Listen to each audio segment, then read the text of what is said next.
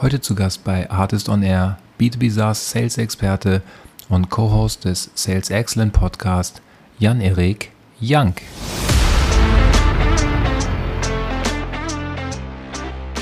In, in, dem, in dem super Profisport, das Beispiel ist jetzt aus dem Golf, dass zwischen Platz 1 und Platz 2 nur irgendwo ein bis zwei Prozent Unterschied sind. Also ganz, ganz wenig Unterschied. Und dieses Bewusstsein auch zu haben, bevor ich in so einen Pitch reingehe, bevor ich Zeit in den Kunden investiere, zu sagen, wo sind denn unsere zwei Prozent? Wie machen wir für den den Unterschied, dass wir am Ende Erster werden? Damit fängt es für mich grundsätzlich an. Ich habe mir gedacht, wir machen heute mal einen Deep Dive zum Thema B2B SaaS Sales. Und wen kann man da besser interviewen als einen erfahrenen SaaS Sales Coach? Den Jan Erik habe ich kennengelernt auf dem Artist Summit in unserem Sales Pitch Roasting und äh, fand es extrem spannend, wie, wie viel Interesse es dafür gab. Und deswegen glaube ich, äh, dass wir jetzt auch ein super spannendes und vor allem ein direkt umsetzbares äh, Gespräch in dem Podcast zusammenbekommen haben. Am Ende der nächsten 45 Minuten werdet ihr gelernt haben, was sind die Top-Tipps von Jan, äh, welche, welche ja, Fundamentals oder Basics könnt ihr sofort umsetzen äh, darüber hinaus, welche Bücher empfiehlt er und äh, wie kommt man, wenn man es denn äh, will und trainieren will, an einen Coach ran. Äh, all das äh, gehen wir zusammen durch an konkreten Beispielen und ähm, ja, man, man merkt, dass der Jan selber ein Podcast-Host ist. Super, super angenehmes Gespräch. Und äh, ja, gehen wir direkt rein.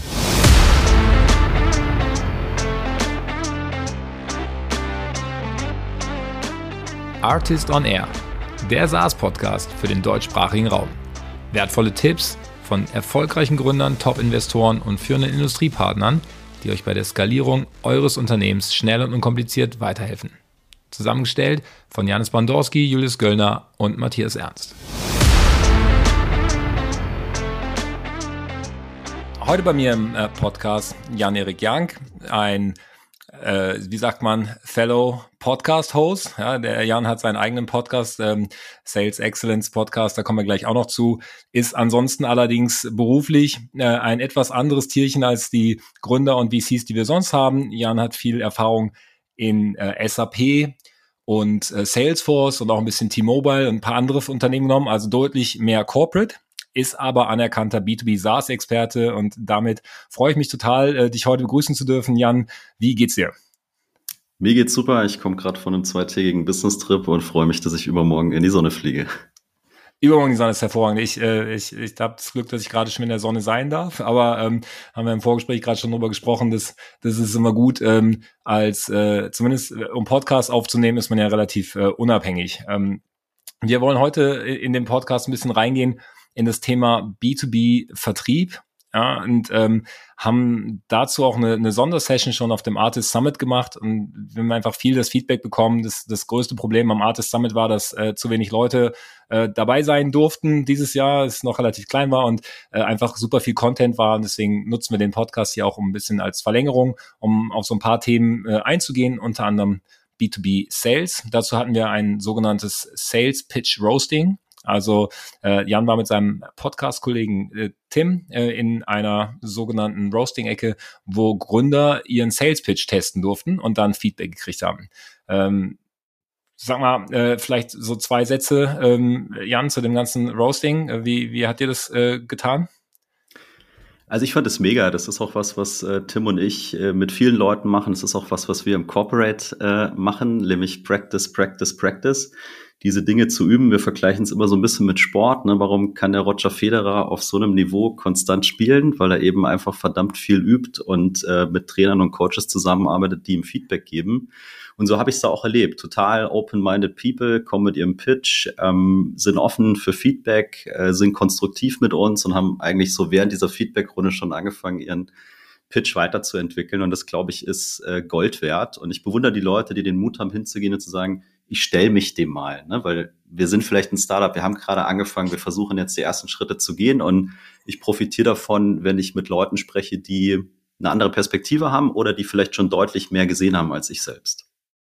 Ja, Ja, ich fand es äh, wirklich auch spannend. Ähm, als Organisator hat man ja immer noch so eine andere Brille. Wir sind ja im Team auch unterschiedlich aufgestellt. Der Julius hatte gesagt, so, das ist ein super Format, das ist einfach auch nochmal was anderes als jetzt eine, eine Frontalpräsentation oder ein, ein Roundtable, das ist so ein sehr interaktives Format.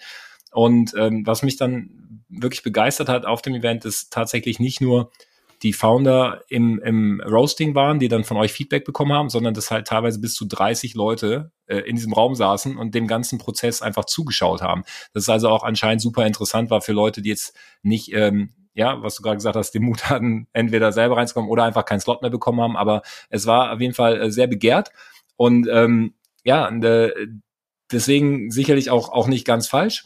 Was mich jetzt interessiert, äh, Jan, so Feedback zu geben, ja, und Coaching. Wie, wie kommt man dazu? Vielleicht gibst du unseren Zuhörern da mal einen kurzen Einblick, wie, wie man von äh, ja, seinem Hauptjob bei SAP äh, ja, neben, nebenberuflich oder als Hobby das Thema Sales Coaching anfängt.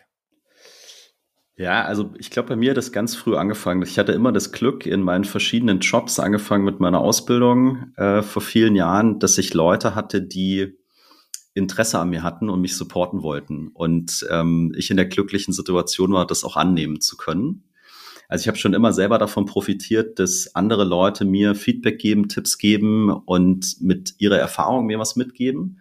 Und einen zweiten Push gab es, als 2017 der Tim und ich unseren Podcast angefangen haben. Das hat äh, initial kam das von Tim, ne, den hatte ich damals bei uns eingestellt und er hat gesagt, boah, wir führen so viele Gespräche hier im Büro und lass uns das aufnehmen, weil hätte ich das vor fünf Jahren äh, gehabt, als ich da gestartet bin in der Rolle, dann hätte ich da viel davon gehabt. Und dann haben wir für uns eigentlich mal gesagt, so, warum machen wir das? Und es äh, waren zwei primäre Gründe. Der erste ist, wir lernen selber gerne dazu, also täglich. Und das zweite ist, wir haben sehr viel Freude dran, das, was wir schon lernen und erleben durften, ähm, weiterzugeben und gepaart mit diesem ganzen B2B-Vertrieb oder bei uns eben auch Pre-Sales, Sales Engineering Fokus äh, ja, macht es einfach mega viel Spaß, weil du hast direkten Impact ne, für die, für diese anderen Menschen, für diese anderen Leute, mit denen du zusammenarbeiten kannst. Und ich gehe aus solchen Coaching- oder Feedback-Sessions immer mit mehr Energie raus, als ich rein bin. Und solange das so ist, werde ich das weitermachen. Okay. Und wie viel, wie viel deiner Zeit geht dabei so drauf? Also ich vermute, du hast jetzt einen, ne, einen normalen Job, also wahrscheinlich irgendwas um die äh, 40-Stunden-Woche. Wie viel Zeit bleibt dann für Coaching nebenher?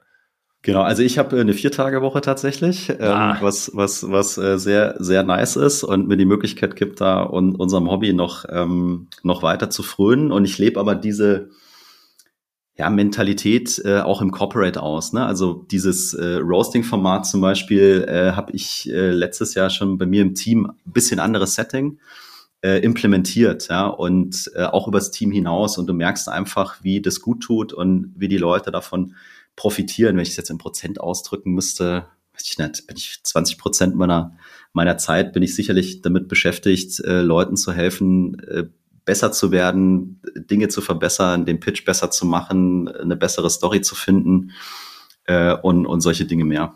Okay, und das, äh, das ja jetzt auch schon seit einigen Jahren. Ähm, äh, damit, glaube ich, hast du dich jetzt offiziell qualifiziert, ja, als, ähm, als äh, Sales-Experte oder Sales-Coach. Nee, ich finde es ich find's super spannend, was du meintest, irgendwie, ne, die Motivation, dass du selber äh, Feedback bekommen hast, ja, schon early on und dass dir das halt gezeigt hat, wie wertvoll das ist. Ich glaube, das ist, ähm, äh, sagen wir auch mal, ich, wir kommen ja alle, haben mal so einen McKinsey-Background und da wird auch sehr viel am Anfang, ne, äh, ich glaube auch später auch, aber vor allem am Anfang wird halt viel in Coaching und auch in, in Feedback gesteckt, weil äh, da ja Human Capital so die, die einzige große Währung ist. Ja? Und ähm, da lernst du es einfach auch und ich finde es extrem äh, wertvoll und genauso wie du finde ich es einfach sinnvoll, das dann halt auch weiterzugeben irgendwann, ne? an, an einem Punkt, wenn man was gelernt hat. Dann ähm, lass uns doch mal da so ein bisschen reingehen. Äh, du hast jetzt also eine Leidenschaft, du hast äh, da sehr viel Erfahrung drin ähm, was sind denn, was sind denn deine Lieblingsthemen? Wenn wir jetzt mal auf diesen, vielleicht einfach auf das, das äh, Sales Pitch Roasting gehen, da hast du einige, einige Firmen gesehen. Gab es da so Pattern, wo du sagst, okay, das sind so Themen, die immer wieder auftauchen, wo Founder noch die Möglichkeit haben, sich zu verbessern? Also eins, was äh, wir immer wieder sehen, Tim und ich, ist auf jeden Fall, aus welcher Perspektive sprichst du? Ne, ganz viele Leute sind sehr gut da drin, über sich und ihr Produkt und ihre Dienstleistung zu sprechen, warum sie das selber so toll finden. Und es ist auch okay, also es ist vollkommen in Ordnung, wenn du selber von dem, was du tust, äh, begeistert bist. Aber wenn ich pitche, mit dem Ziel ja auch dann am Ende mal was zu verkaufen, glauben wir immer, dass es sehr sinnvoll wäre, eben mal genau die andere Perspektive einzunehmen und äh, in den Schuhen des Kunden zu wandeln und sich eben die Frage zu stellen, was braucht der von mir zu welchem Zeitpunkt in welchem Format? Ja, und ähm, dann ist eben die erste Folie nicht About Us. Und wie viele Leute haben wir und wie groß sind wir und was haben wir alles schon für Preise gewonnen, sondern dann hat der ganze Pitch, den du machst, eben was mit deinem Kunden zu tun und er liefert Impact und Relevanz für deinen Kunden. Und ich glaube, das fängt im Kopf, für mich fängt das im Kopf an. Das ist eine Mindset-Geschichte. Wie gehe ich an diese Dinge ran? Und das gilt, glaube ich, auch gar nicht nur für sowas wie Sales Pitch, sondern auch im Service gilt genau das. Ja, so wie schaffe ich es eben, meinen Kunden bestmöglich glücklich zu machen? Und ich glaube, wenn das so der Main Driver ist, wenn du so einen Sales Pitch baust oder dir halt überlegst, wie du einen Kunden für dich gewinnen kannst, dann hast du eine gute Grundlage, weil dann fängst du anders an zu kommunizieren. Mhm. Und das wahrscheinlich dann auch angepasst auf die in, in entsprechenden Rollen äh, bei den Kunden. Ne? Du kannst ja wahrscheinlich, äh, du machst ja jetzt ja viel Enterprise, da gibt's ja wahrscheinlich auch den Sales Pitch dann mehrfach äh, mal an, an den äh, äh, CTO, mal an den äh, CSO oder Head of Sales, wer, wer auch immer. Da sind ja unterschiedliche Leute, die dir gegenüber sitzen. Darauf muss man es dann ja jeweils auch nochmal wieder zuschneiden, oder? Genau. Und das ist ja, wenn ich das Mindset habe, zu sagen, ich beschäftige mich mit äh, den Leuten, die mir gegenüber sitzen. Und ich glaube, äh, in so einer Gartner-Studie ist mittlerweile auch rausgekommen, wenn du so B2B Enterprise-Vertrieb machst, dann hast du mittlerweile 15 bis 20 verschiedene Stakeholder, die in diese Entscheidung irgendwie involviert sind. Also da siehst du mal, wie, wie groß und wie komplex das Feld ist, was du da bespielen musst. Und äh, wie du sagst, also der CEO braucht vielleicht ein anderes Messaging als der Projektleiter. Ne? Am Ende kaufen die beide dieselbe Lösung, aber sie haben eine ganz unterschiedliche äh, Perspektive drauf. Und dann geht's weiter zu dem, was du gesagt hast, was wiederholt sich immer wieder. In vielen Pitches, die der Tim und ich sehen, äh, stehst du am Ende da und sagst, ich habe überhaupt nicht verstanden, was ich jetzt krieg. Also ich weiß nicht, warum ich mit dir weiter reden sollte. Und eben ganz klar hinzugehen und zu sagen, hey, ich, ich als äh, derjenige, der pitcht oder äh, die SaaS-Firma, die da anbietet, ich habe wirklich dein Problem verstanden. Also ich verstehe dich und ich zeige dir auch, dass ich dich verstehe. Und ich kann dir dann ganz klar aufzeigen, dass ich für dich relevant bin, weil ich hier ein Kernproblem für dich lösen kann. Und das ist vielleicht nur eins, ja, wo ich anfange. Meine Plattform kann natürlich viel, viel mehr, aber darum geht's gar nicht. Ich löse ein Problem äh, für den Kunden und zwar so, dass der Kunde das auch versteht und am Ende weiß, also weiß ich, da hast du so einen initialen Sales Pitch, ne? Und äh, am Ende ist klar, gehen wir hier weiter, ja oder nein? Ne? So, da bin ich schon bei einem dritten Punkt, zu sagen, ich gehe dahin, weil ich auch Entscheidungen treffen will, zusammen mit meinem potenziellen ähm, Kunden, also eine Verbindlichkeit reinzukriegen. Und ich glaube, das fällt auch vielen Leuten schwer, äh, solche Dinge auszusprechen. Ne? Also dieser, ich, die gehen dahin, ich zeig dir, wie geil ich bin und ich texte dich zu und Prinzip Hoffnung, irgendwann scheidet schon mal einer auf. Aber das kostet einen Haufen Zeit. Ne? Und also deswegen jetzt mein, in meiner, meiner Sprache übersetzt, du sagst, die, die kommen dann hin und präsentieren halt fünf Features von ihrer Plattform, weil die auch alle da sind und alle auch irgendwie gut sind. Ja. Äh, für den Kunden wäre eins davon super relevant, die anderen vier nicht. Ja. Aber anstatt dann zu sagen, ich konzentriere mich auf das eine und frage dann auch hinterher, ob er das halt wirklich haben will oder ob ihm das, ob er meint, dass ihm was bringt, äh, stelle ich halt fünf vor und sage dann Danke und wir sprechen irgendwann, wenn, wenn du Bock hast, wieder mit mir zu reden. Genau, das ist äh, bei uns immer die Feature Function Schrotflinte. Ne? Mhm. Also irgendein Kügelchen wird dann, wird dann schon treffen.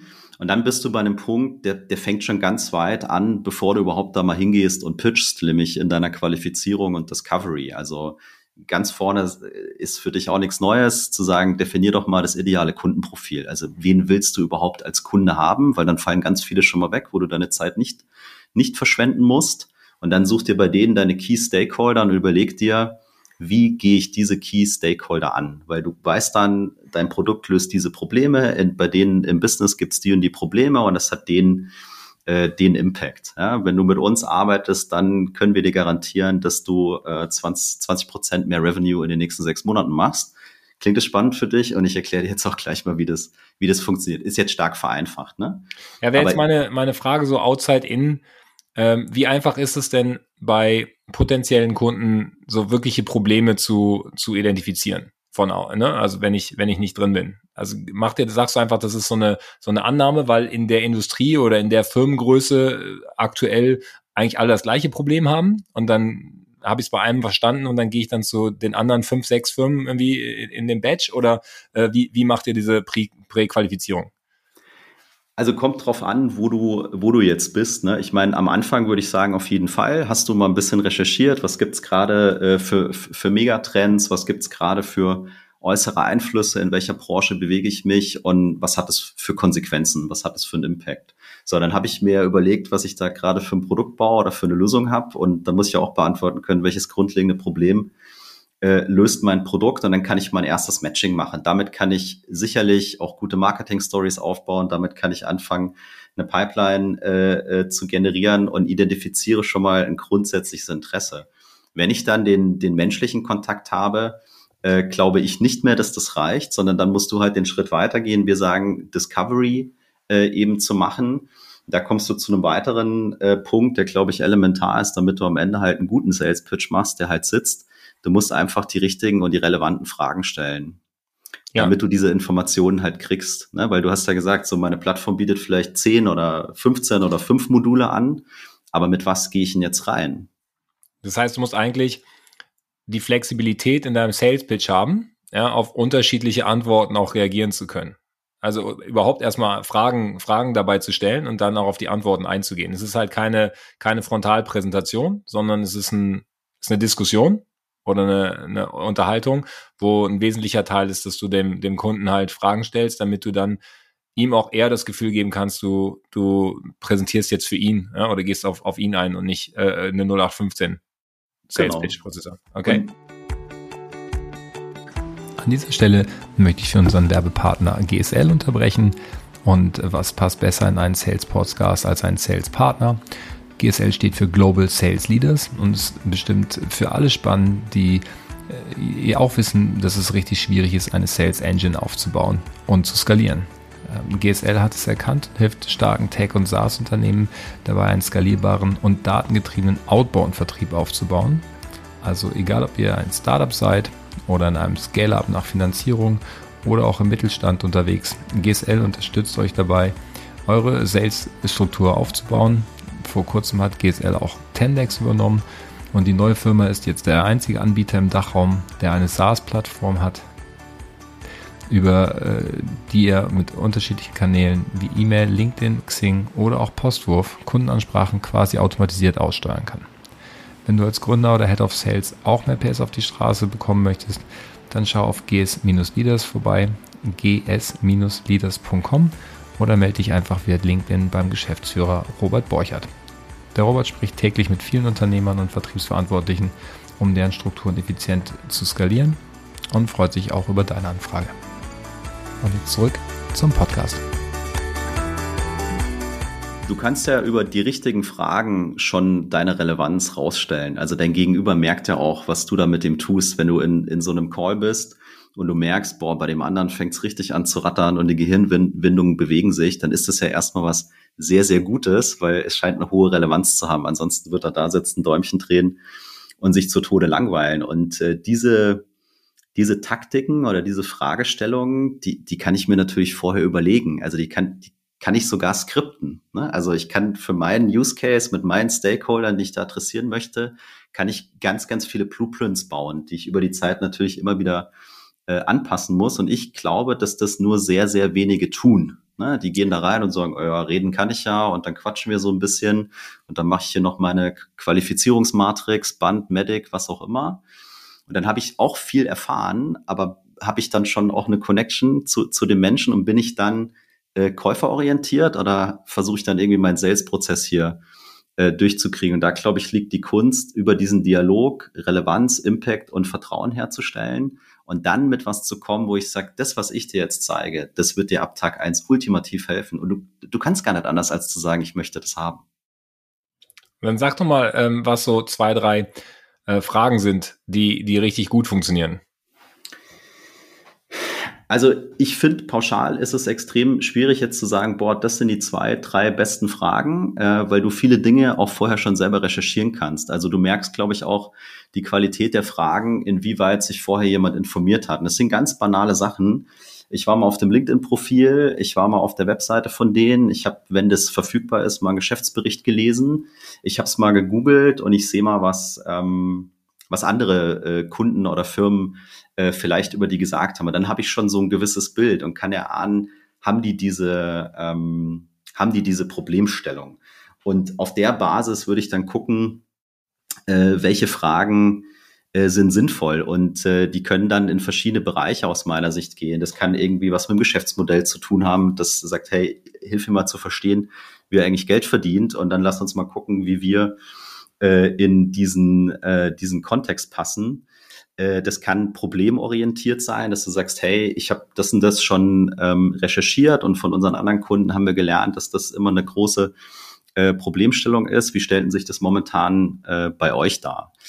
Deswegen würde ich gar nicht sagen, es gibt so die zwei, drei Killerfragen, die halt immer funktionieren, sondern auch da ist es wieder situativ und, und punktuell. Ne? Aber du kannst dir eben so einen Katalog an Fragen, glaube ich, generieren und dann eben situativ gucken, was sind die, die ich gerade brauche, um wirklich zu kapieren, welche Problemstellung die haben und dann abzuleiten, kann ich euch helfen? Und wenn ja, wie kann ich euch helfen? Und welchen Benefit hat es für euch? Okay, haben wir jetzt ja schon eine ganze Menge zusammen. Äh, ich versuche es nochmal für mich zu sortieren. Also wichtig ist, dass du dir eigentlich vor dem Gespräch schon mal Gedanken machst, dass du ein paar Sachen recherchierst, damit du einfach weißt, okay, ich, äh, ich will hier eine konkrete Problemstellung ansprechen, die halt für den gegenüber. Ja, und das kann selbst bei dem, bei derselben Kundenfirma, kann das unterschiedliche Leute sein, also unterschiedliche Sales Pitches, weil ich einfach unterschiedliche Gegenüber habe. Ich muss mich in die Schuhe von dem Gegenüber versetzen, ich muss das ein bisschen vorbereiten, ich muss die richtigen Fragen stellen, ja, und ich muss eventuell auch schon ein paar Sachen wissen, damit ich dann halt da ein konkretes Problem löse. Ähm, das machen nicht alle, habe ich verstanden, ähm, aber das kann man ja so mitnehmen. Wenn ich jetzt, ähm, wenn ich jetzt sage, ich habe Probleme, ähm, so inter, interaktiv, äh, flexibel zu sein in dem, in dem Pitch. Ich fühle mich wohler damit, ich habe irgendwie zehn Slides und an denen kann ich mich langhangeln. Ja, weil die auch so ein bisschen Sicherheit geben. Und ich weiß, nach Slide 7 kommt Slide 8 und äh, ja, ähm, und ich mag das gar nicht, wenn jetzt jemand mich unterbricht. Äh, wie komme ich denn von da ähm, in so ein agileres Modell, in so ein flexibleres Modell? Also was muss ich tun, um mich dahin zu entwickeln? Du meinst dahin zu entwickeln, dass du besser situativ reagieren kannst? Oder? Ja. Habe ich ja jetzt verstanden, dass das, dass das ziemlich wichtig ist, ja. Und ich kann mir ja vorstellen, also ich habe jetzt nur ein paar Mal bei euch in den, in den Pitchraum reingeguckt, aber meistens habe ich halt die Leute über ihre Slides reden hören und nicht mit euch äh, viel interagieren. Also ich könnte ja. mir schon noch vorstellen, ja. dass das halt typischerweise allein das Wort Pitch, ja, du gehst halt hin und sagst, hey, ähm, hier ist mein Deck und das, das rate ich jetzt runter. Und dann gucken wir mal, ja. was du dazu sagst. Also vielleicht zwei Gedanken, die mir dazu einfallen. Das eine ist mal, äh, sich mal selber die Frage zu stellen, wer weiß eigentlich am besten, wie mein Produkt gekauft werden sollte? Und die Antwort ist immer natürlich du. Ne? Also, weil das ist deine Company oder das ist dein Produkt, du, du bist der Vertriebschef oder äh, von mir aus auch der Founder. Also du kannst am besten erklären, oder weißt am besten, wie dein Produkt äh, gekauft wird. Und der Kunde, der potenzielle Kunde, der dir gegenüber sitzt, der hat es im Zweifelsfall noch nie gemacht, weil er noch nie diese Art von Lösung äh, gekauft hat oder vielleicht hat er es ein oder zweimal gemacht, aber auf keinen Fall so oft wie du. Das heißt, du bist die bestqualifizierteste Person, äh, deine Lösung zu kaufen und sich dann mal hinzusetzen und zu sagen, ja, wie wird dann meine Lösung eigentlich gekauft? Und daraus eine Struktur abzuleiten, äh, Struktur, eine Struktur zu haben, auch für den Pitch. Da, dadurch, glaube ich, kommt massiv mehr Sicherheit rein, weil das natürlich mit dem Gegenüber äh, resoniert und auch viel Guidance gibt. Ne? So, hey, andere Kunden machen es genau so, ich zeige euch das mal gerade. Ein zweiter Gedanke ist, äh, mal ganz bewusst eine Unterscheidung zu machen zwischen ich mache einen Pitch versus ich mache ein Training, um es mal ganz krass aus, auszusprechen. Also wir haben auch auf der Artist und in vielen anderen Fällen auch Slide Decks gesehen, wo extrem viel Text draufsteht, wo extrem viele verschiedene Dinge drauf sind. Und die Leute fangen dann an zu lesen, hören dem, der, der da vorne steht, auch, auch, auch gar nicht mehr zu. Und Minimalismus ne, wäre so für mich das Ding. Also wenn ich Slide Decks baue, ich bin ein großer Freund davon, da steht immer nur ein Wort oder es ein Bild. Und dieses eine Wort oder dieses eine Bild äh, unterstützt die Message, die ich da gerade gebe. Also ein Bewusstsein zu entwickeln, was Pitchen eigentlich bedeutet, weil dieses Slide Deck funktioniert auch nur, wenn ich dazu rede. Es funktioniert ohne mich überhaupt nicht. und sich vielleicht mal zu überlegen, hey, macht Sinn, dass wir ein Pitch-Deck haben und eben noch so ein, was auch immer, Deep Dive, Erklärbär, äh, Trainingsdeck, was ich vielleicht im Nachgang verschicke. Und dann kriegt, glaube ich, Pitch eine ganz andere Dimension und einen ganz anderen ähm, Charakter. Und dann muss ich hingehen und das trainieren. Und dann hast du, glaube ich, zwei Elemente, über die du eine hohe Sicherheit bekommst. Und der dritte Baustein wäre für mich, äh, sich mal ganz konkret eben challengen zu lassen und zu sagen, hey, was kommen da für Einwände? Was sind die typischen Fragen, die wir in den letzten 10, 15, 20, 20 Pitches äh, immer wieder bekommen haben und dann ganz stumpf zu definieren, wie gehe ich damit um? Und dann kannst du auch den Leuten, die mehr Struktur brauchen oder die unsicher sind oder wie auch immer, was an die Hand geben, mit dem sie, glaube ich, ganz gut arbeiten können. Es ist vollkommen egal, ob das jetzt ein Enterprise-Vertriebler ist oder ob das ein Startup-Vertriebler ist aus, aus meiner Sicht, weil der Kontext ist ja genau der gleiche. Ja, ja, fair. Das klingt doch gut. Okay, haben wir so ein paar Einblicke jetzt in, in, ähm, in deine Gedanken und deine Erfahrungen bekommen. Ihr habt jetzt äh, im Rahmen von dem, von dem Sales Excellence Podcast, den du mit dem Tim machst, ähm, ja auch ein Buch veröffentlicht, habe ich gesehen. Ja, die sechs Wege zum effektiven Sales Engineer. Habe ich mir gedacht, sechs Wege, die kannst du ja bestimmt auch schnell zusammenfassen. Ähm, was sind denn, äh, also was verstehe ich darunter? Ja, Wege zum effektiven Sales Engineer. Sind ja schon wieder, ähm, was ist denn ein, ein Sales Engineer genau?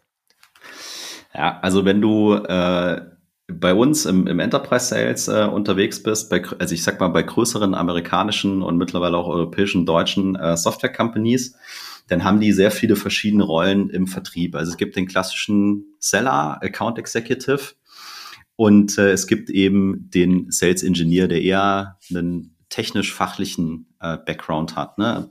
Eine Überschrift könnte auch Pre-Sales sein, aber Sales Engineer, Solution Engineer, Solution Consultant sind so ähm, gängige Namen. Und der kommt in der Regel immer dann dazu, wenn der Vertrieb schon mal so ein bisschen Potenzial identifiziert hat und geht dann in so einen Deep Dive mit dem Kunden, versucht wirklich mal die Probleme zu verstehen und wo stehen die und wo wollen die hin. Und dann gemeinsam mit, mit Sales und vermutlich noch vielen anderen Kollegen und Kolleginnen äh, eine Story zu bauen, die dann hoffentlich convincing ist äh, für, für den Kunden Genauso wie du als, als, als Sales Engineer, als Pre-Sales natürlich auch in den großen RFPs, Ausschreibungsgeschichten äh, äh, mit drin hängst. Und wir bringen in unserer Rolle in der Regel einfach eine, eine große Portion fachliches Knowledge, eine große Portion technisches Knowledge und vor allem aber auch eine große Portion Soft Skills und, und digitale Skills im Sinne von Storytelling, Präsentation und fancy Tools, mit denen ich sehr, sehr coole Dinge machen kann. Und ähm, wie immer kommt es aus Amerika, die sind uns da ein bisschen voraus und das ist einer der Gründe für den Podcast von Tim und mir, dass wir eben auch versuchen wollen, diese Rolle gerade in Deutschland noch ein bisschen populärer zu machen. Aber dann auch tatsächlich, ist es äh, zwischen ähm, Sales und, und, IT dann, also äh, Engineering im Sinne von Entwickler?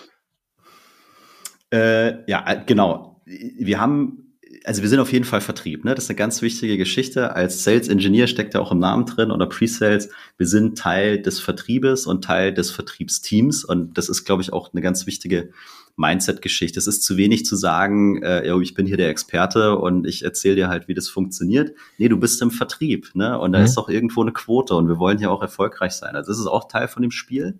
Wir haben aber äh, ein ganz, ganz hohes Interesse, sehr eng an Produktmanagement und den Engineering-Leuten dran zu sein, weil wir letztendlich das, was die da zusammenbasteln, da draußen beim Kunden auch so in Szene setzen müssen, äh, dass der Kunde das eben eben gut findet. Ja, und ähm, Vertrieb allgemein aus meiner Sicht ist ein extrem wichtiger Inputgeber für die Engineering-Abteilung. Also wenn du es schaffst, genau. dein, das zu connecten, dann kann es sehr gut werden.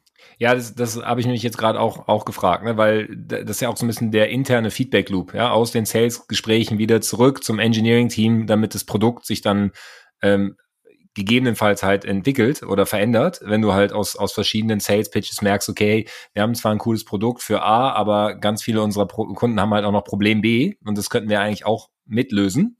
Ja, das ist ja ultra wichtiges Feedback, weshalb ja äh, wir auch mal sagen, dieses, dieses ganze Founder-Sales ist am Anfang einfach extrem wichtig, weil du beim Sales halt äh, ganz relevanten, ganz relevanten Feedback-Loop hast von den Kunden, um halt dein Produkt zu entwickeln. So, und jetzt äh, bei Enterprise ist es dann immer nicht mehr Founder, ist klar, aber dann werden die Teams ja größer und diese Schnittstelle zwischen Sales und Engineering ähm, die, ist ja, die ist ja extrem spannend. Und ich, wenn du jetzt sagst, okay, da gibt's jetzt, äh, äh ist für mich jetzt äh, eine neue Erkenntnis, aber er, er gibt total Sinn. Ja, Sales Engineers, die halt sozusagen nicht nur nicht nur verkaufen wollen, sondern das Produkt entsprechend noch besser verstehen und dann auch den den Feedback, äh, das Feedback zurückgeben können. Genau. Und vielleicht ergänzend dazu für dich auch. Also ich glaube, dass es diese Rolle klassischerweise im Startup fast gar nicht gibt oder sehr wenig gibt. Und der Sales Engineer wäre auch klassisch der, der dann so eine Produktdemo machen würde, ne, im großen, äh, im großen Enterprise-Umfeld. Und im Startup ist vielleicht eher so, und wir hatten ja auch äh, Founder mit, mit am Start, die eben auch mal eine Demo äh, gemacht haben, dass eben der Sales, der Founder oder wer auch immer ähm, diese Demo macht. Und selbst wenn die diese Rolle nicht haben im Startup-Umfeld, ne, dann glaube ich, dass auch diese Startups im Kontext Software-Demo extrem von dem Skillset und von dem Knowledge, was du im Sales Engineering hast oder aufgebaut hast, äh, profitieren können, um damit nicht nur den Pitch, sondern auch die Demo, äh, Demo äh, massiv zu improven. Okay. Und jetzt vielleicht so aus deiner Erfahrung, wie oft äh, muss ich so einen Pitch denn mal trainieren, proben, ja, üben, äh, bis er rund sitzt? Dreimal, 30 Mal, 300 Mal? Also meine Antwort wäre kontinuierlich. Weil er sich wahrscheinlich auch mit der Zeit dann ändert, ja. Wenn du ja. dreimal geübt hast, dann äh, ist das schon wieder eine Schleife weiter. Ja, je, also je öfter, desto besser. Und ich habe eine Sache festgestellt. Ich habe ja vorhin gesagt, dass wir, ähm, also bei uns heißt äh, Mini-Pitches nennt sich das Konzept und jetzt nicht Roasting, aber das, äh, die Idee ist genau die gleiche. Und ich habe lange überlegt, wie führe ich das ein und wie kriege ich das quasi an, an meine Leute verkauft, dass die das mitmachen. Und dann hast du Leute, die machen halt den Job schon fünf Jahre, zehn Jahre, sieben Jahre, was auch immer. Und eine typische Reaktion ist durchaus zu sagen, ey, für was muss ich das denn noch üben? Ich mache das ja hier schon so lange. Ne? Und dann ist meine Antwort halt immer, ja, lass uns mal in den Dialog gehen. So, guck mal im Sport, ne? guck auf welchem Niveau wir sind und wo wollen wir hin und so weiter. Und selbst die Leute merken, wenn sie es mitmachen, wenn sie sich mal ein bisschen drauf einlassen, was da auf einmal passiert. Weil das sind ganz oft nur, nur Kleinigkeiten. Ne? Das fängt an bei, hey, du hast immer so Füllwörter, die du verwendest und deswegen ist dein Speech so unflüssig. Lass mal überlegen, kannst du da rangehen? Kannst du da was verändern? Oder boah, du redest so schnell, keiner kommt mit, weil es ist viel zu viel auf einmal. Also Stimme, Tonalität, äh, Gestik, Mimik, Dinge, an die man vielleicht gar nicht denkt. Wenn ich jetzt an Pitch denke, da denke ich an Slides und was steht da drauf. Also es hat so, so viele Facetten. Und auch genau diese Geschichten können, können einen Unterschied machen, weil alleine mit Stimme, wir sind ja im Podcast, du kannst mit Stimme so krass viel machen. Auch in deinem Pitch, auch remote ist alles möglich. Nur wenn du halt nie drüber redest und nie mal in den Kontext gehst und dich nie challengen lässt, dann wirst du es wahrscheinlich auch nie rausfinden. Ja, nutzt ihr auch äh, Video und, und also generell Recording, damit Leute sich selber sehen? Äh, grundsätzlich ja. Also es gibt auch Trainingsformate, wo du ganz bewusst äh, recorded wirst, wo dann auf sowas wie Augenkontakt und wie ist eigentlich dein Bild und so weiter äh, geachtet wird. Auf jeden Fall. Wir in dem Format, was ich mit meinem Team mache, nicht. Da ist es quasi Realtime und und live, aber äh, es gibt auf jeden Fall auch bei uns Formate, wo ganz bewusst Video eingesetzt wird und das hat einen massiven Effekt. Also ich habe selber schon solche Trainings gemacht, ja, und stand da drin und dachte mir, boah, richtig geil, ja. Sehe das Video und denke mir, ach du Scheiße. Ja, es wäre wär jetzt mein, mein, mein Hinweis auch ne, für, für alle Founder jetzt nicht sofort irgendwie einen Coach ähm, äh, heuern und sagen irgendwie, hier nehme ich mal auseinander oder halt äh, in der Firma so ein, so ein Mini-Pitch Format haben wie ihr jetzt. Ja, also ich glaube, das erste, was man machen kann, ist äh, sich mal umschauen, wer sich den Pitch anhören kann im Team. Aber ich glaube auch total sinnvoll, sich einfach mal selber aufzunehmen. Und da reicht ja eine Handykamera, also sich selber sehen, nochmal hinterher, ähm, ist, finde ich, immer sehr erhellend, weil, weil man sich halt ja ganz anders hört ähm, allein durch, durch hier Ohren und, äh, und knöcherne Gehirngänge, deine Stimme hört sich ja in deinem Kopf ganz anders an, als wenn du sie mal aufgehört, äh, aufgezeichnet hörst. Und genauso und noch krasser ist es ja mit Mimik, Gestik, ja, äh, wie man sich bewegt ähm, und ja, Füllwörter, sowas, das hört man natürlich viel krasser, wenn man es äh, einmal sieht. Und wenn man ein Video von sich selbst sieht, dem glaubt man ja. Also es ist ja nochmal ganz anders, als ein, wenn ein Dritter äh, dir Feedback gibt. Ja? So ein Video ist relativ, relativ hartes Feedback, finde ich. Ja? Weil man es halt äh, äh stark dann, stark dann einsetzt. Also das könnte ich, könnte ich so aus ähm, meiner Trainingserfahrung noch, noch beisteuern. Mhm. Voll. Andere, vielleicht äh, inhaltliche Themen. äh, die, in die wir noch reingehen können. Also wir haben jetzt, haben jetzt so ein bisschen gesagt, okay, üben musst du kontinuierlich. Ähm, ich finde auch diesen Punkt total sinnvoll, ja, dass gerade die erfahrenen alten Hasen, die sich vielleicht denken, ähm, sie können es schon, ja. Ähm, ich finde da dein, dein erstes Beispiel super von ähm, Roger Federer, ja, also einfach Profisportler, die, die gehen, die spielen ja auch nicht nur Grand Slam, sondern die trainieren halt relativ viel, ne? Äh, damit sie dann halt ähm, beim, beim Grand Slam halt Vollgas geben können. Aber da gehört Regeneration dazu, da gehört aber halt auch Training dazu. Ich finde, das, das ist ein super, super Bild, das kennt jeder. Ähm, wenn, wenn ich jetzt äh, nicht nur den, den, den Pitch äh, übe oder äh, ja, vorbereitet, vorbereitet habe, was sind denn noch andere Themen, die euch immer wieder auffallen? Vielleicht habt ihr so ein paar inhaltliche Themen, die, äh, die oft schief gehen. Ja, also haben wir, komm, äh, mach, mach ich sofort. Ähm, ich sag mal, ein, ein Thema ist für mich durchgängig Mindset. Und äh, wir machen nochmal einen Vergleich aus dem Sport. Ne? Im Sport ist ja so, dass wenn du jetzt irgendwo teilnimmst und dann am Ende gibt's Medaillen und dann kriegen die ersten drei, kriegen immer was, ne? Gold, äh, Gold, Silber ja. und, und Bronze. So im Vertrieb kriegt der zweite und der dritte aber nichts mehr. Ne? Die haben nämlich äh, die A-Karte, weil die haben verloren, weil nur der erste, erste macht den Deal. Und ähm, statistisch, äh, statistisch äh, ist es so, in, in dem, in dem super Profisport, das Beispiel ist jetzt aus dem Golf, dass zwischen Platz eins und Platz zwei nur irgendwo ein bis zwei Prozent Unterschied sind. Also ganz, ganz wenig Unterschied. Und dieses Bewusstsein auch zu haben, bevor ich in so einen Pitch reingehe, bevor ich Zeit in den Kunden investiere, zu sagen, wo sind denn unsere zwei Prozent? Wie machen wir für den den Unterschied, dass wir am Ende Erster werden? Damit fängt es für mich grundsätzlich an. Inhaltlich, wenn wir reingehen, und da haben wir auch, wir haben ja viele verschiedene Beispiele gesehen auf, auf, auf der Artist, äh, dann das erste Slide. Sich mal wirklich Gedanken zu seinem ersten Slide zu machen, um mal bewusst zu machen, was steht da eigentlich drauf. Ne? Und ich mache jetzt ein ganz, ganz äh, mieses Beispiel. Da steht sowas drauf wie Produktname für und dann Prospect-Name. Dann ist irgendein nichtssagendes Bild im Hintergrund und irgendein Firmenlogo, ein Datum und ein Name von dem, der da präsentiert. Und das ist für mich vollkommen verschenkt. Vollkommen verschenkt. Schon ganz am Anfang. So, also, wo ich sofort, finde ich, eine Verbesserung von meinem Pitching kriege, ist, sich zu überlegen, was ist die Headline? Was ist, was ist dein Leistungsversprechen, was du auf die erste Seite packen kannst für diesen Kunden, mit dem du gerade redest? Und mhm. wenn du dir darüber ehrlich und ernsthaft Gedanken machst, dann wird dann nicht mehr stehen, mein Produktname für dich, äh, lieber Prospect oder lieber potenzieller Kunde. Dann steht da was anderes. Dann steht da irgendwas, was Impact hat. Und das ist deine Überschrift für alles, was danach kommt. Und alles, was dann kommt, muss genau darauf einzahlen. Ja. Und also andere sagen, nimm das Ende vorweg. Beispiel, wie, wie, äh, wie, wie Kunde ja mit äh, Produkt 20% Umsatz, mehr Umsatz generieren kann dass es halt, ein, dass es halt eine, eine, eine konkrete Aussage ist.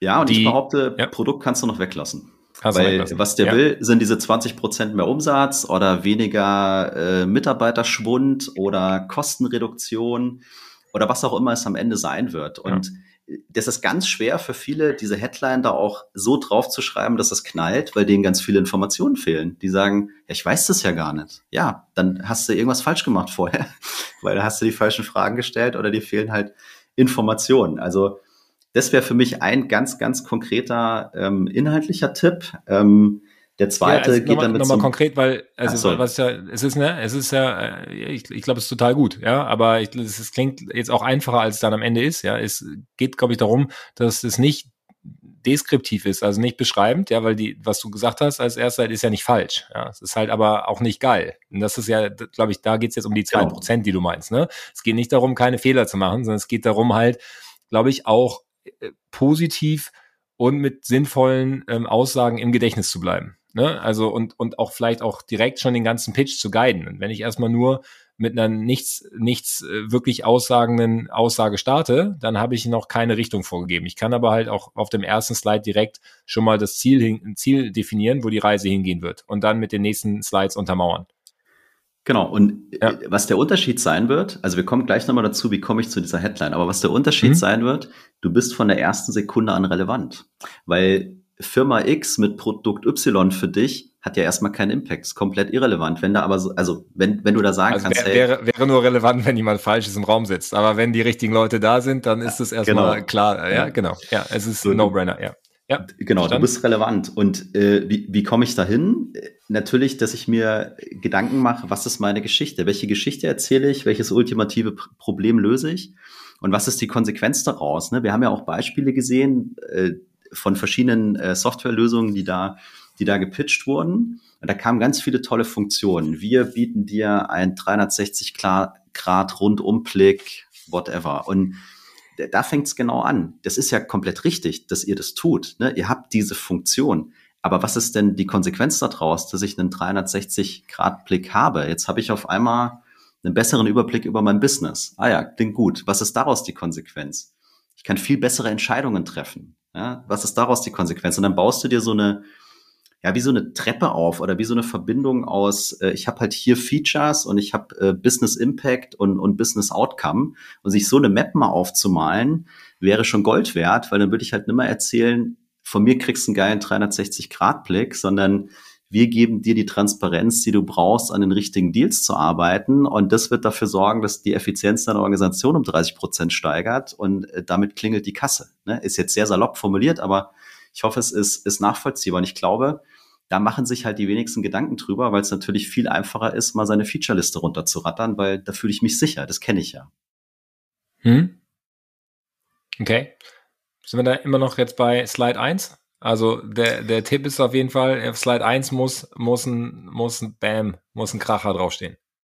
Genau, und wie kriegst du den? Und das mhm. können wir als Tipp 2 formulieren, sich eben wirklich mal Gedanken zu machen, was ist die gerade die Situation vom Kunden, welches konkrete Problem lösen wir und inwieweit zahlt das, was ich zu bieten habe, aus einer Impact-Sicht darauf ein. Und dann muss ich eben einmal die Übung gemacht haben, dass ich meine Funktionen mit diesen Business-Themen äh, verbunden habe und eben weiß, künftig rede ich nicht mehr von 360 Grad Blick, weil das ist ja das Wie äh, und das Was dann hinten drum, aber es geht ja um den Impact. Warum wollen wir das haben? Ja, weil wir 20 Prozent äh, mehr Pipeline generieren wollen oder mehr Umsatz machen wollen. Und 360-Grad-Blick ist eben eine Funktion, die ich am Ende des Tages dafür brauche, um das im Daily Business umzusetzen. Also so eine. Ich, ich, ich, ich gehe da kurz rein, weil es war ganz wichtig, ja. Du hast es so im Nebensatz gesagt, aber die, die entscheidende Frage ist halt, warum? Ja, also du, du erzählst auch ein bisschen, wie du es machst und was du machst, aber die entscheidende Frage ist, warum? Warum, äh, äh, warum sollte der Kunde das machen? Ja, oder warum sollte du, solltest du das für den Kunden machen? Äh, das ist, äh, glaube ich, das, die kann man sich immer stellen, die Frage. Ja, ähm, das ist ja eine einfache Übung. Äh, die zu beantworten ist vielleicht nicht einfach, aber ähm, zumindest sollte man sich gestellt haben. Genau, da Hirnschmalz reinstecken und ich meine, wer Guidance braucht, holt sich von Simon Sinek Start with Why und dann kannst du das Ding äh, durcharbeiten. Ja, und eine eine dritte Sache, vielleicht mal aus einer anderen Perspektive noch, aber vielleicht ist es spannend, wenn wir uns äh, das menschliche Gehirn mal so ein bisschen anschauen, äh, wie das so ganz äh, banal äh, funktioniert, dann gibt's ja verschiedene äh, Bereiche im Gehirn. Und was äh, in den ganzen Sales-Büchern und so weiter auch immer drinsteht, es gibt diesen Reptilienteil, ne, so Angriff oder Flucht, so dieser, dieser Urinstinkt. Und dann habe ich das limbische äh, System, da knallt's immer mit, mit Videos und, und, und Audio und so weiter. Und dann habe ich den Neokortex, da wo, da ist, da sitzt die Maschine äh, und da will ich rein. So, und wenn wir so einen Pitch bauen oder wenn hier irgendein Founder so einen Pitch baut, dann, dann baust du den ja in deinem Neokortex. Ja? Und dann gehst du da vielleicht hin und fängst an zu erzählen, boah, das ist so cool und du verstehst das ja auch alles. Das Problem ist, egal mit wem du redest, du kommst erstmal bei diesem Reptiliengehirn an. Und sich diese Tatsache mal bewusst zu machen und dann eben zu überlegen, wie muss ich meine Informationen so verpacken, dass ich den nicht überfordere, dass ich den da abhole, wo er steht und dass ich über Reptilien, limbisches System dann dahin komme, wo ich hin will und dem das dann auch im Kopf hängen bleibt, äh, glaube ich, ist eine super, super spannende äh, Geschichte, weil ansonsten hast du ihn vielleicht schon ganz am Anfang verloren. Okay. Weil er dann zum Beispiel auf sich angegriffen fühlt und auf Verteidigung geht, weil du mit dem falschen Satz gestartet hast und äh, quasi provokativ ihm challengen wolltest und gesagt hast, das und das läuft bei dir falsch und dann hast du jemand gegenüber sitzt, der sagt so, bei mir läuft gar nichts falsch und dann ist er direkt erstmal im falschen Mindset oder? Ja, also es könnte, ja, könnte auch passieren, ähm, aber wenn du direkt mit deiner großen Idee anfängst, die du natürlich über Wochen, Monate entwickelt ja. hast und die dir total klar ist, weil du hast sie ja entwickelt, und dann knallst du die raus mit diesem Feature-Function-Approach und so weiter, dann wirst du feststellen, wenn du die Leute anguckst, die fangen dann an am Handy zu spielen, die gehen dann vielleicht auch einfach, die machen die Kamera aus, weil sie verstehen nicht, warum du relevant bist. Also sich mal kommunikationstechnisch zu überlegen, wie muss ich dieses Messaging aufbauen, dass ich am Ende da oben in diesem Neokortex ankomme und der andere überhaupt die Möglichkeit bekommt, das zu verstehen, ja, was ich da Tolles äh, für ihn habe. Das ist äh, eine ganz interessante Geschichte und auch dazu gibt es ein Buch, das nennt sich Pitch Anything. Äh, da ist das Konzept super geil erklärt und auch noch deutlich ähm, darüber hinaus. Aber ich weiß nicht, wenn, wenn, also jetzt können die Founder und die Leute, die zuhören, sich ja einfach mal die Frage stellen, wie oft habe ich schon drüber nachgedacht, wie ich eigentlich kommuniziere? Und wenn die Antwort ist sehr selten, dann ist es vielleicht eine gute Idee, das mal zu machen, weil am Ende ist es eben Kommunikation zwischen Menschen und da liegt halt oft der Hund begraben. Mhm. Und gibt's jetzt, ähm, gibt's jetzt aus deiner Erfahrung noch äh, ja so, so ganz klassische Beispiele zwischen, weiß ich nicht, alt und jung, Mann und Frau, ähm, Founder, ähm, so Early Stage Founder, der jetzt an, an, an Corporate verkauft, Enterprise Sales macht. Also gibt es irgendwie so klassische Kombinationen, die öfter clashen, wo man besonders aufpassen muss? Die öfters clashen. Also ich könnte es jetzt nicht irgendwie an, sind die Leute alt oder jung, ähm, kommen die aus dem Startup oder sonst irgendwas. Ich glaube, ähm, also ich habe, ich könnte dir jetzt kein Muster sagen. Ich habe kein kein äh, Persönlichkeitsmuster oder so äh, oder so erkannt. Äh, ich glaube, dass ein großes Thema, egal ob du jetzt alt, jung, männlich, weiblich äh, oder wie auch immer bist, äh, ist selber mal Awareness zu haben. Also für sich, wo stehe ich, was kann ich, was kann ich gut, was brauche ich, um äh, erfolgreich zu sein und dann auch die Motivation an den Tag zu legen. Und dann sind wir wieder bei diesem stetigen Üben und, und, und lernen wollen und bereit sein, Dinge vielleicht auch mal äh, zu verändern oder ein Bewusstsein eben dafür zu haben, dass jemand anders da anders drauf reagiert. Und dann, glaube ich, wirst du diese ganzen Sachen ähm, auch rausfinden. Ne? Also um es mal greifbar zu machen, wenn ich jetzt ein Startup bin, was eine super coole Lösung hat, und dann gehe ich zum Enterprise wie SAP und will denen das andrehen, dann ist halt für eine SAP sowas wie Compliance und Security so Priorität eins. Und wenn mir diese Awareness fehlt, dann werde ich bei SAP meine Lösung definitiv nicht verkaufen. Ne? So, aber das passiert auch Leuten, die jetzt nicht jung sind. Ja? Also, weil es eben was halt mit Awareness und Bewusstsein für meine Stakeholder da auf der anderen Seite ähm, zu tun hat. Und deswegen würde ich sagen, guck auf deine eigene Awareness für dich selber und für dein Umfeld, denn dann werden sehr, sehr viele Dinge äh, wahrnehmbar und klar werden und dann kannst du die halt auch abstellen oder umstellen. Okay. Und dann zum Abschluss jetzt mal so der Gedanke, wenn ich das jetzt äh, gehört habe und ich habe das Gefühl, ui, da kann ich schon auch noch dran arbeiten. Jetzt ähm, können sich ein paar Leute sicherlich wieder ähm, beim Sales äh, Roasting für ein Artist Summit 2023 bewerben. Ähm, man kann deinen Podcast hören, ja, den Sales Excellent Podcast. Äh, du hast auch zwei Bücher genannt, die werde ich mal in die Show Notes reinschreiben. Äh, Pitch Anything und ähm, Start with Why, äh, wenn ich das aus dem Gedächtnis richtig ja. habe, genau. Ähm, sonst ein Tipp von dir, wo Leute jetzt, wenn sie morgen anfangen wollen, also Bücher können sie morgen bestellen, aber ne, wenn sie jetzt nicht, nicht lange warten wollen, äh, so ein bisschen direktes Feedback kriegen, gibt es irgendwie eine Übersicht an, an Coaches oder irgendeine Plattform, wo würde ich hingehen?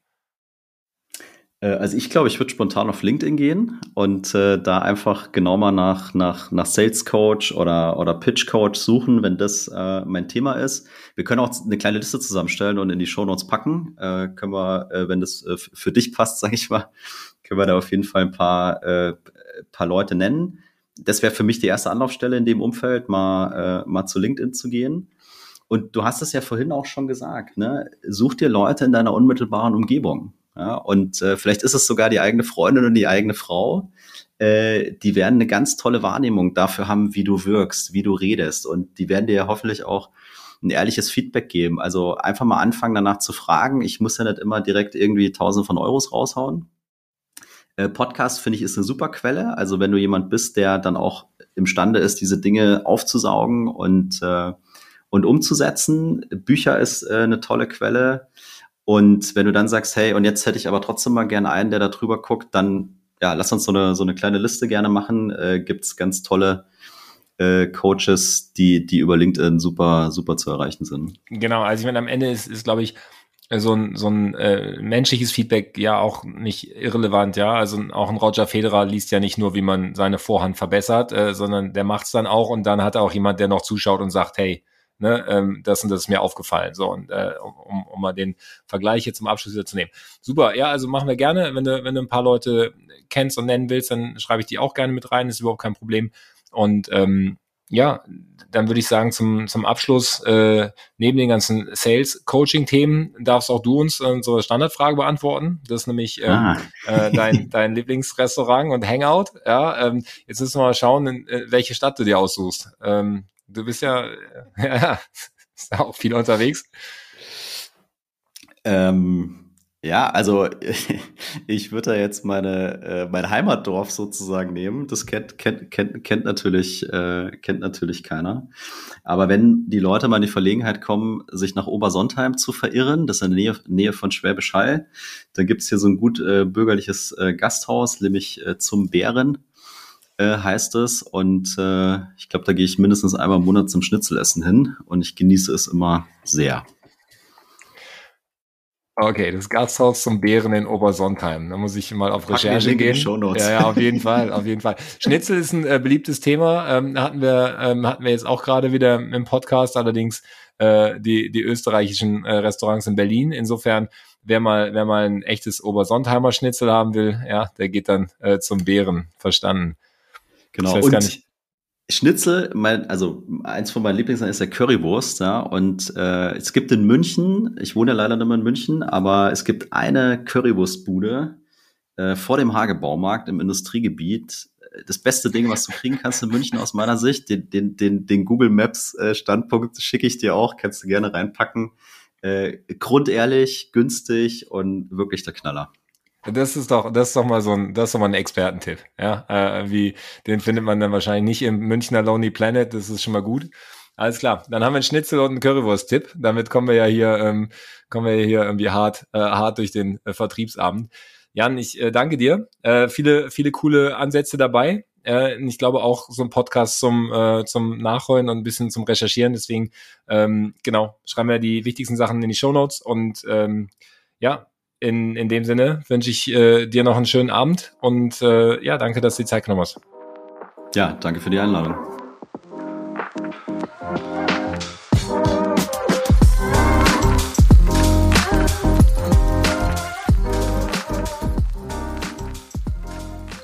Ja, und damit geht ein etwas anderer, aber meiner Meinung nach hochrelevanter Podcast schon wieder zu Ende. Feedback wie immer gerne an podcast.artist.net und in dem Fall habe ich mit dem äh, Jan auch explizit nochmal im Nachgespräch besprochen. Wenn ihr Interesse an Coaching habt oder Fragen generell rund ums B2B SaaS Sales Coaching, könnt ihr den Jan gerne immer direkt ansprechen. Ihr findet ihn auf LinkedIn, die direkten Links auch alle in den Show Notes, genauso wie zu seinem Podcast, dem Sales Excellent Podcast und auch den Büchern, die er empfiehlt, damit ihr das nicht raushören und recherchieren müsst. Ich wünsche euch wie immer ganz viel Spaß und eine erfolgreiche Woche. Der Matthias.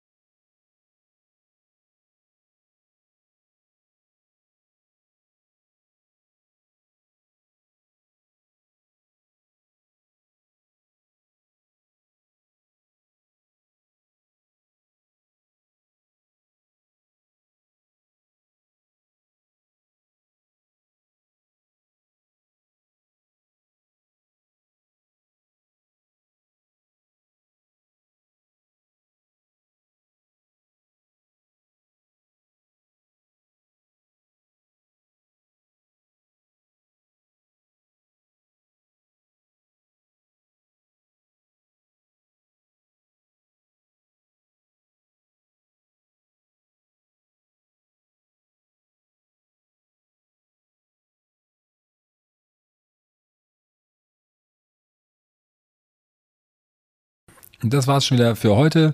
Wen das Thema interessiert und wer mehr wissen will, sagt mir Bescheid. Ich connecte euch gerne. Ansonsten wird Dominik auch nächstes Jahr wieder beim Artist Summit dabei sein, so wie dieses Jahr. Von meiner Seite nochmal ein Riesendank für das grandiose Feedback, das wir dieses Jahr bekommen haben. Das ist wirklich balsam für die Seele und da lohnen sich die vielen Stunden und die Mühe, die wir reingesteckt haben. Umso mehr, wenn es euch gefällt. Für alle, die es noch nicht mitbekommen haben, der Termin für 2023 steht. Es wird der 12. Oktober werden und die, für die Tickets kann man sich auch jetzt schon wieder bewerben. Äh, das erste Viertel der Tickets ist auch schon wieder weg. Bleibt nur zu sagen, wenn ihr Feedback zum Podcast habt, gerne an podcast.artist.net. Ich wünsche euch viel Spaß. Der Matthias.